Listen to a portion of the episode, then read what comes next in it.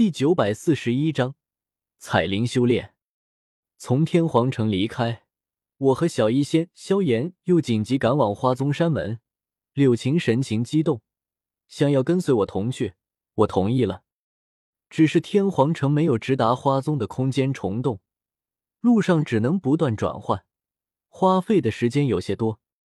半路的空间虫洞内，我盘膝坐在空间小船上，双眼紧闭。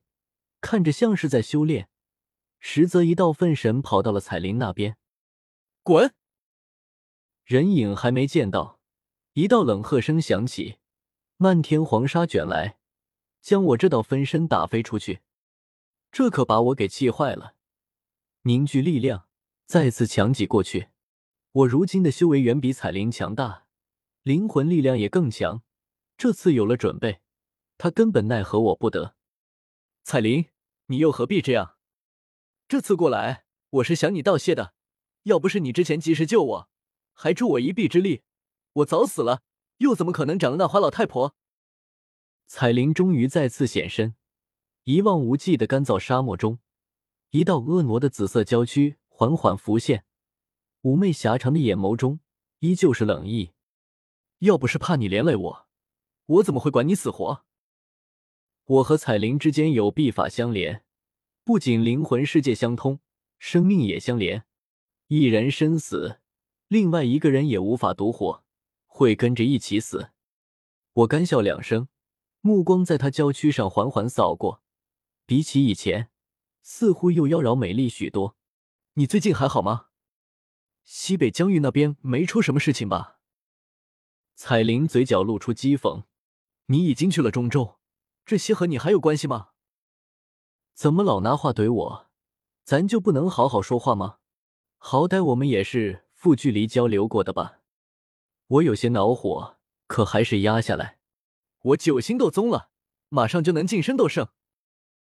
彩铃，哦，哦，我被彩铃这态度气死。听到我九星斗宗了，马上要晋升斗圣，你就不能有点其他的反应？不说倒吸一口冷气，踉跄后退两步，至少夸我两句吧。我能感应到彩铃如今的修为只有四星斗宗，这在西北疆域来说也算不赖。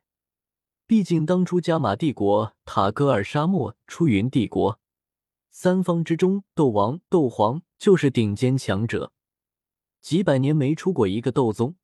四星斗宗足以镇压大片区域，称王称霸。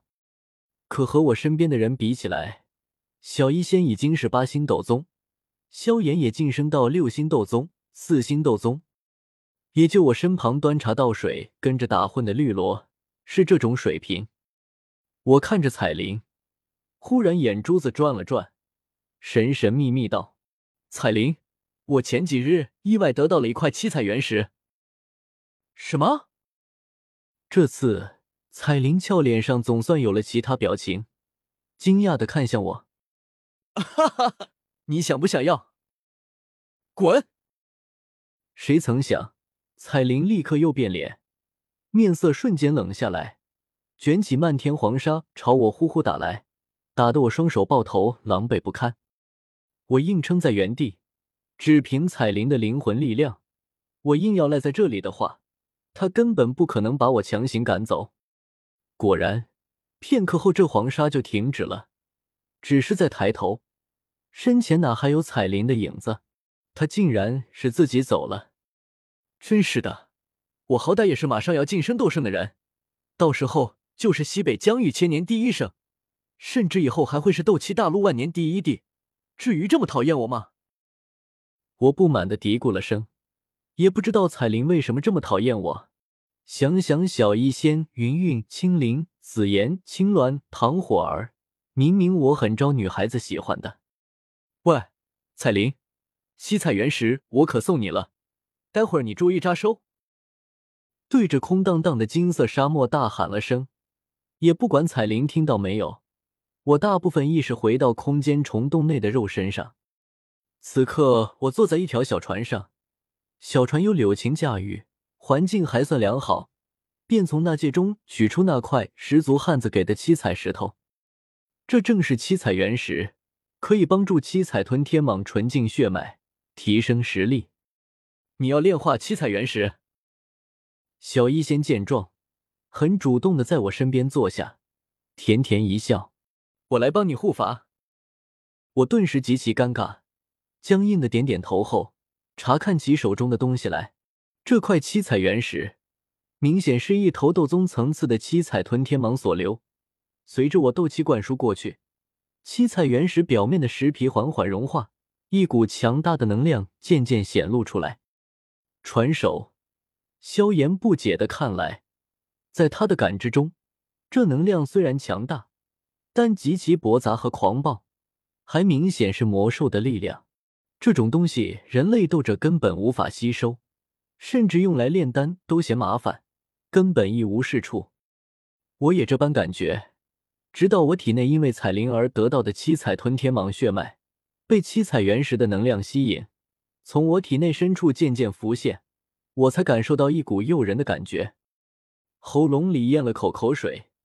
这一刻，七彩原石在我眼中，忽然变成了世界最吸引人的东西，甚至有种把这石头一口吃下去的冲动。不行，这可是留给彩铃的。我猛地抖了抖脑袋。强大的灵魂力量镇压而下，将那来自七彩吞天蟒之力的冲动强行压下，而后开始炼化七彩原石。一缕缕的能量从七彩原石中散溢而出，流入我体内，可我却并没有吸收，而是通过我和彩铃之间的联系，将这股能量传导入他那边。这种特殊联系不能传递食物，所以我没法把七彩原石直接给他。